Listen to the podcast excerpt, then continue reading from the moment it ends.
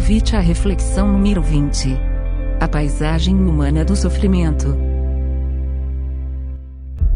Olá, meu nome é Samantha e eu vim trazer a você um convite à reflexão. E o tema de hoje é a paisagem humana do sofrimento. Esse tema que nós vamos trabalhar nessa reflexão, ele é baseado no livro Illuminati de Joana de Ângeles.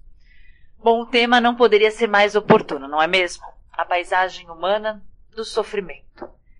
E há alguns meses nós abrimos nossas janelas, sejam elas virtuais ou físicas, e nos deparamos com o sofrimento humano potencializado. É, situação essa nascida da, de não saber o que está acontecendo, do inesperado, daquilo que não se conhecia, através de um vírus, não é mesmo? É como se nós estivéssemos jogando um jogo onde estávamos ali com as nossas regras, cada um com seus peões ou bonequinhos andando e de repente alguém chegasse e jogasse aquele tabuleiro para o alto, mudasse todas as regras e nós nos vimos aí totalmente desorientados. E o sofrimento, sim, começou mais intensamente a fazer parte dessa paisagem humana as dores e o entendimento dessas dores terrestres, elas já são objetos do estudo da doutrina espírita há muito tempo. Até digo mais, da filosofia e das questões humanas. Todos nós queremos saber por que sofremos, porque todos sofrem.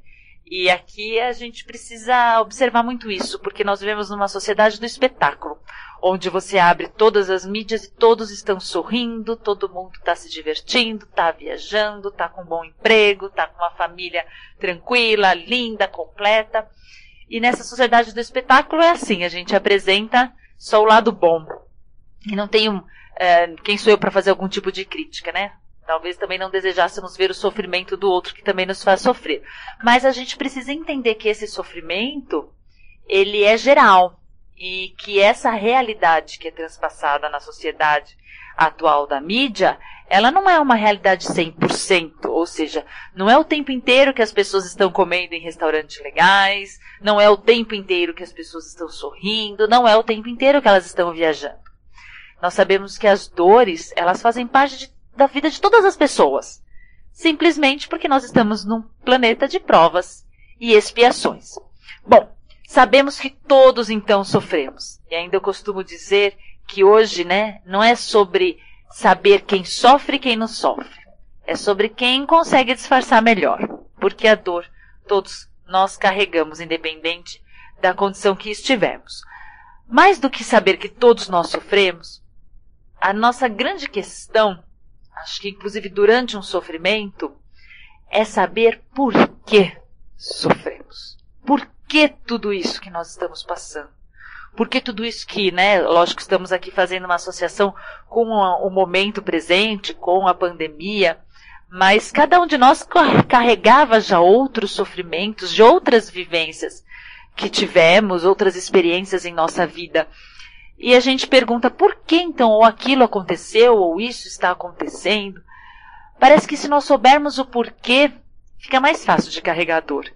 E Nietzsche diz isso, né? Tem uma frase de Nietzsche, de Nietzsche que diz: aquele que tem um porquê para viver pode suportar quase qualquer como.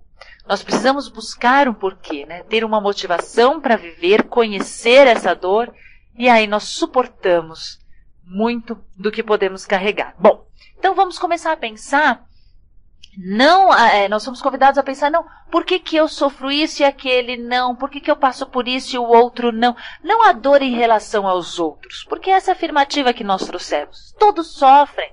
É que uns disfarçam melhor, uns conseguem sorrir mais. Mas não é essa a questão aqui da reflexão. É porque eu sofro. E começar a entender esse processo talvez traga uma leveza maior e uma possibilidade de suportar e viver, como disse o Nietzsche. Vamos pensar então na origem das dores. Tem uma frase que diz: Não há dor sem causa, nem alegria sem merecimento. Então, o Evangelho segundo o Espiritismo que vem trazer para a gente a questão das dores atuais.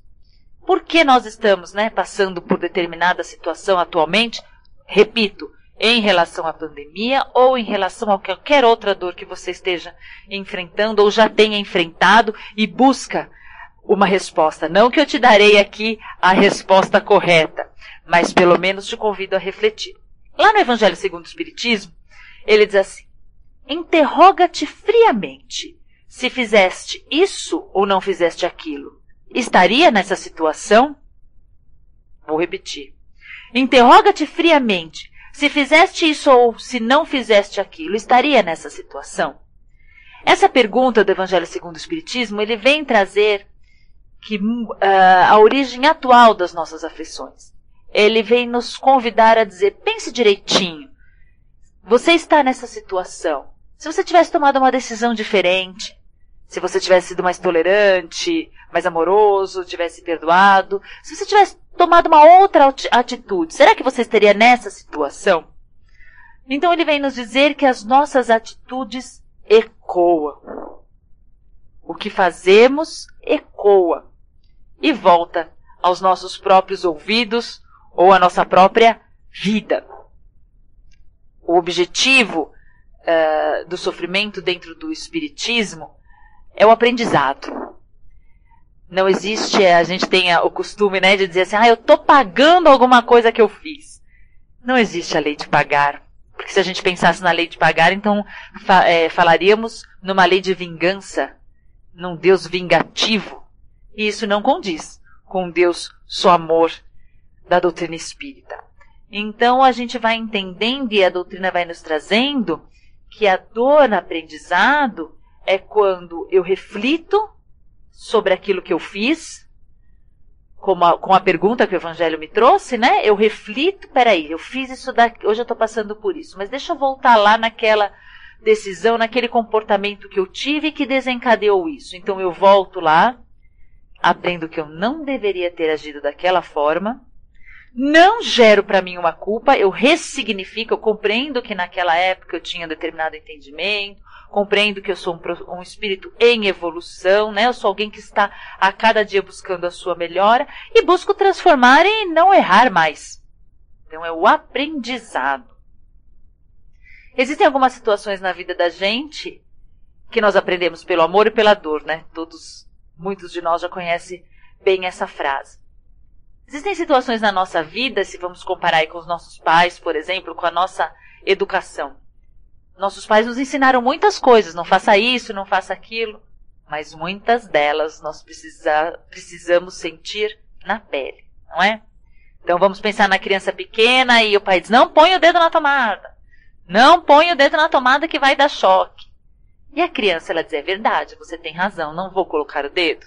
Algumas entendem assim, mas grande parte delas vai lá e põe o dedo da tomada. E aí dói e chora. Mas foi o caminho escolhido para aprender, pela experiência.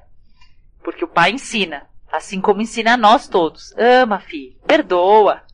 Mas a gente fala, não, esse negócio de perdoar não tá com nada. Vai lá e põe o dedo na tomada. E aí a gente chora. A gente chora e aprende pelo caminho mais difícil. Bom, se todas as, se eu entendo que todo efeito tem uma causa, e se essa causa não está agora, ela está em outra. O que eu quero dizer com isso? Nessa primeira reflexão que nós fizemos, eu te convidei a voltar um pouco no passado e pensar, eu não, né? O, Evangelho segundo o Espiritismo. E a pensar que se você tivesse feito algo diferente em determinado momento, você estaria numa situação diferente. Mas você pode dizer para mim e até para o Evangelho, não, o que me ocorre hoje independe de tudo que eu vivi antigamente. Não foi algo que eu dei causa, né? Que eu possa, eu não consigo remo, é, volver a uma causa. Então, perdas, né? Difíceis, revés de fortuna, grandes desgraças. É, a gente é, de repente, se pega numa situação dessa e não consegue é, voltar dentro dessa vida, ainda entender e, e buscar a origem. Então a gente volta ao que foi dito.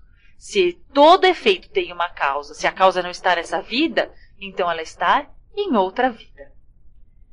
Mas Deus é bom e justo, né? A justiça, ela é sempre perfeita. E compreender o processo da dor é compreender isso, compreender que a, o Haroldo Dutra Dias tem uma frase que eu gosto, que ele diz assim: existem injustiças no mundo, mas não existem injustiçados. Em algum momento, nos foi necessário passar por aquela, entre aspas, injustiça para que tivéssemos algum tipo de aprendizado.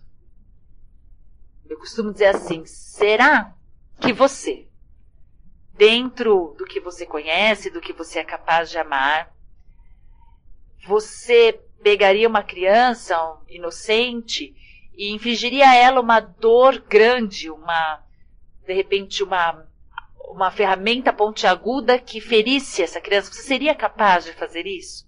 Provavelmente você me responderia que não.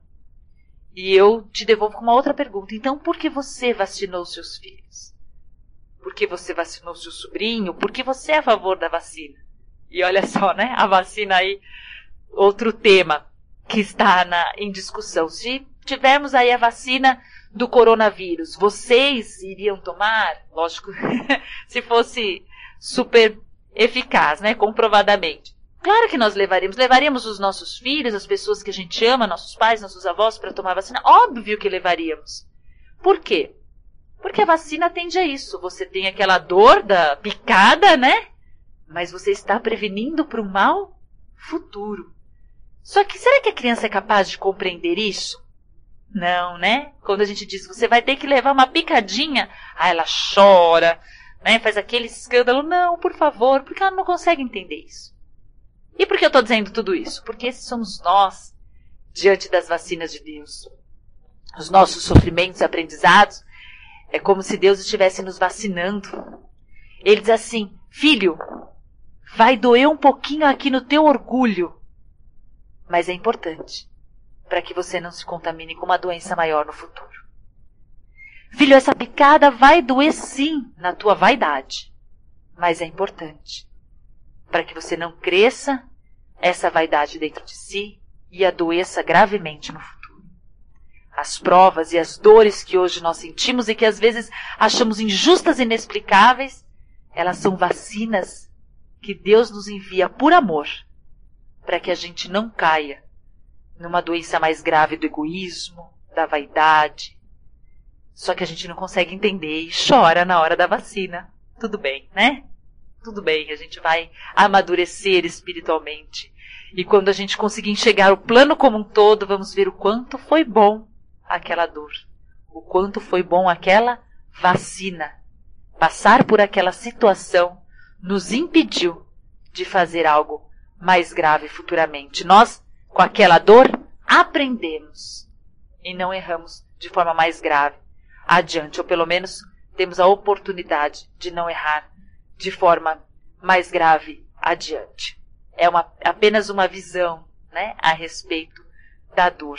A nós, nós ainda carregamos a visão infantil da dor, enquanto Deus, que observa tudo, tudo sabe, ele carrega a, a visão do ensinamento, da dor educação. E a gente questiona, puxa vida, eu tenho que passar por isso, por aquilo, por que eu não posso ter tudo?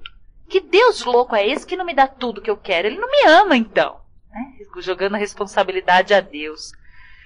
E aí eu pergunto se você é pai ou mãe, ou se você não é, mas provavelmente acompanha o crescimento, ou já acompanhou o crescimento de alguma criança. Nós sabemos que a pior coisa que um pai pode fazer pelo seu filho é, é dar tudo para ele. Tudo que ele quer, o pai vai lá e dá. Isso é a pior coisa. Por quê? porque ele não sabe o preço das coisas, né? Da conquista. Ele fica o quê? Mimado, não é mesmo? E a gente, por que a gente não transfere isso para Deus? Será que Deus não podia dar tudo que a gente quer? Lógico que ele pode. Deus pode tudo. Ele é onipotente. O que que é, eu brinco? Um cheque especial para Deus? É nada. Ele subir lá 10 mil reais na minha conta? É, para quem construiu o mundo, 10 mil reais na minha conta não é nada, não é assim? Então por que, que ele não faz? Simplesmente porque ele é mau? Não. Porque ele é um pai que ama e preza pelo crescimento dos seus filhos por méritos próprios. Porque tudo que ele der para nós, se for dado, nós não vamos conquistar nada e o mérito é sempre dele. Nós temos essa convicção de que Um pai deve educar, deve ensinar o seu filho o valor das coisas e não simplesmente dar tudo a ele. E eu gosto de um texto, quando se vocês tiverem oportunidade de, de ler esse texto na íntegra na internet, é bem interessante. Chama Pais Maus. Então é seria a conversa, né? Do, do pai com o filho, de um filho com o pai. Uh, e o pai vai explicando para o filho, né? É, essa questão uh, da maldade que a gente enxerga, né? Nos nossos pais e depois compreendemos quando crescemos. E o texto diz assim: uh, Filho, eu os amei. Eu os amei o suficiente para fazê-los pagar os doces que tiraram do supermercado e fazê-los dizer ao dono: Nós tiramos isto ontem e queremos pagar. Filhos, eu os amei o suficiente para ter ficado em pé junto de vocês duas horas enquanto limpavam o quarto. Tarefa que eu teria feito em 15 minutos. Filhos, eu os amei o suficiente para deixá-los assumir a responsabilidade de suas ações, mesmo quando as penalidades eram tão duras que me partiram o coração. Filhos, eu os amei. Mais do que tudo, eu os amei o suficiente para dizer não, quando eu sabia que vocês poderiam me odiar por isso. Em alguns momentos, até me odiaram. E eram, e essas eram as dificuldades e as batalhas maiores de todas. Eu venci porque vocês venceram. Então, quando a gente lê, a gente entende que talvez aquilo que a gente queira tanto, peça a Deus e brigue com Ele, talvez não termos é o melhor para nós. E não é por isso que ele não sofre. Quando eu li aqui que ele nos deixa arrumar, né, duas horas ali ao nosso lado enquanto arruma, arrumamos o quarto, e ele poderia arrumar em 15 minutos. Claro. Claro que ele poderia. Mas se ele arrumasse o quarto, seria mérito dele. Quando ele diz que eu os amei o suficiente para dizer não, mesmo que a gente odiasse, quantas vezes, quantas vezes a gente acaba brigando com Deus? E ele diz: não tem problema, pode brigar comigo, mas eu te amo o suficiente para superar tudo isso. Então é como se Deus estivesse o tempo inteiro ali, o Pai ao nosso lado, sofrendo sim por nossos desafios, mas deixando que a gente cresça dentro de cada um deles. O que para o filho é o sofrimento, o pai enxerga como aprendizado, uma oportunidade de crescer. Tem uma passagem no livro Ave Cristo, onde Curvino diz a Varro: Varro, diz não, ele pergunta a Varro: Varro, aceitaste o evangelho para que Jesus se transforme em seu servidor ou para que te convertas em servidor do Senhor? E nós? Seguimos Jesus para que ele resolva todos os nossos problemas e faça as nossas vontades? Ou servimos na fé e na confiança de que ele sabe o que é melhor para nós? E nós aqui simplesmente trabalharemos e amaremos. Quando começamos a entender a dor como experiência aprendizado, o coração fica um pouquinho mais aliviado. Eu não vou dizer que deixa de doer um pouquinho mais aliviado. E o que nos toma o coração é a esperança. Porque se eu passo por uma dor para aprender, no momento em que eu aprendo, a dor passa. Então a dor não é infindável. Ela é necessária até o momento em que eu aprendo. Essa forma de compreender a dor, ela nos traz a esperança. Eu digo esperança uma esperança de verdade, de compreensão. Que claro que existe alguma coisa além da dor, que eu não sofro por sofrer. Eu sofro para aprender, para crescer, e quando assim for, eu não preciso mais sofrer. Essa esperança que nos faz entender que existe algo além da dor. É, existe uma música, né? Aquela música Over the Rainbow, do Mágico de Oz, ela veio numa época de uma crise mundial muito grande e ela tomou proporções imensas, justamente porque ela trazia esperança, né? Aquela música que fala de um mundo além daquelas dores, daquele preto e branco, daquela dor imensa que Dorothy sentia. Ela sabia que existia alguma coisa melhor e ela canta, né? Que, que existe algo muito é, somewhere over the rainbow. Não vou cantar porque ninguém merece, né? Mas ela sabe que existe algo além do arco-íris. E essa é a esperança que deve existir no nosso coração. Esse sofrimento, essa dor, seja ela qual for, ela tem um significado e vamos buscar esse significado e aprender e nos fortalecer, crentes de que, além dessa dor, existe aí um mundo colorido, além do arco-íris. Então é, um, é uma esperança ligada a um profundo sentido de fé. Não é uma ilusão. Não é uma ilusão ou pensamento positivo apenas, mas é uma fé. É uma entrega. Uma entrega de que tudo está certo, mesmo que pareça errado aos meus olhos, e que tudo sempre vai ficar melhor. Jesus disse, né? Não se turbe o vosso coração. Crede em Deus e crede em Deus e também em mim.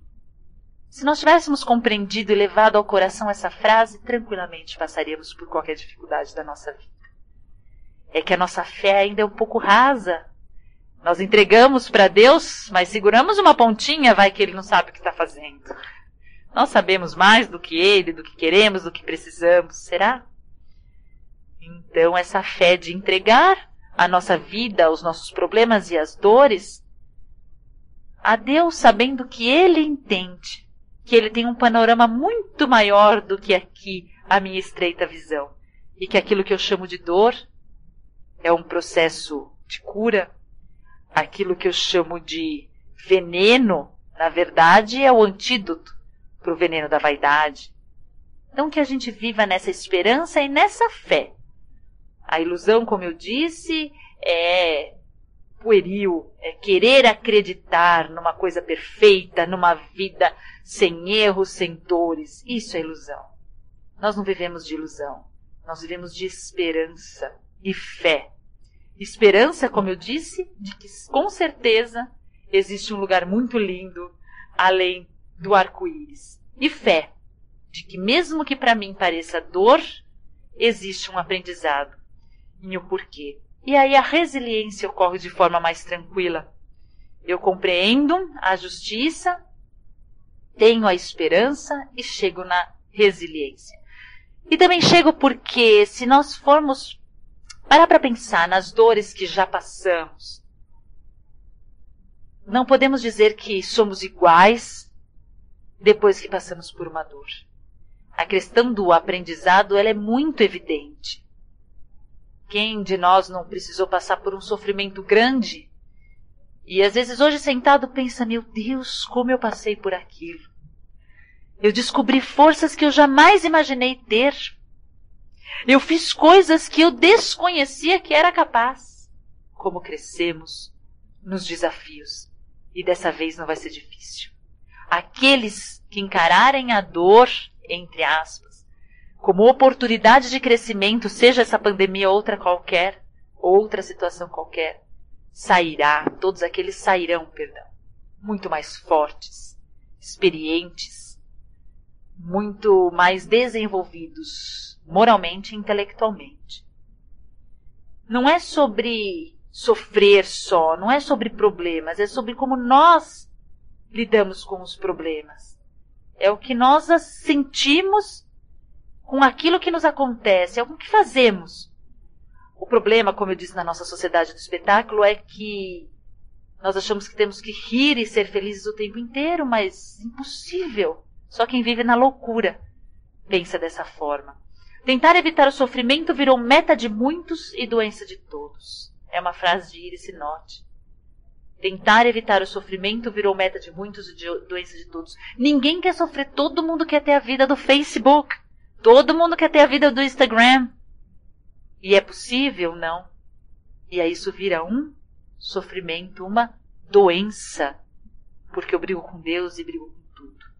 Eu não estou dizendo aqui sobre conformismo, sobre ah, aceita que é ruim, quanto mais sofrer, melhor. Não. Eu digo lute sempre para sair da situação difícil em que você se encontra. Mas cuidado, não maldiz a situação Talvez ela seja o trampolim da tua evolução. Mas ela é um pedaço de madeira. Você vai colocar essa situação difícil da forma que você achar melhor. Como eu disse, como trampolim ou uma tábua. Uma tábua rasa, uma tábua que não te permita crescer. É a nossa escolha do que fazemos com as situações. Não é uma submissão a tudo e a todos, mas é uma postura diante da dor, aceitando que não há injustiças no mundo, que não há injustiçados no mundo, que Deus é bom e justo, que as dificuldades que hoje eu tenho são sim de origem no passado, mas eu digo para você, pouco importa. A gente às vezes se preocupa em fazer regressões e sentir-se culpado porque eu acho que eu matei fulano noutra vida, porque eu acho que eu fui um rei terrível. Pouco importa. Vamos amar hoje. Vamos aprender hoje. Vamos viver hoje. Sabendo que é justo sim a dor que se sente. Mas mais do que dor é oportunidade de crescimento. É fácil? Lógico que não é fácil. É difícil. Mas a compreensão que vem da nossa mente, talvez arranje um caminho que chegue ao nosso coração e faça a dor ficar um pouquinho menor. Paulo, em Coríntios, ele dizia que sabia dessas dores de que todos passavam e todos passamos. E ele escreve uma recomendação a, aquelas pessoas, né? As pessoas que liam suas cartas, aqueles que iriam pregar aquilo que ele dizia. E ele disse para eles, e claro que Paulo, muito atual, diz também a nós: Meus irmãos, em tudo sereis atribulados, mas não aniquilados. Em tudo sereis perplexos, mas não desalentados, perseguidos, mas não desamparados, abatidos, mas jamais destruídos que possamos seguir sempre em frente, porque sim, existe um lugar lindo além do arco-íris e a gente se vê lá. Fiquem com Deus.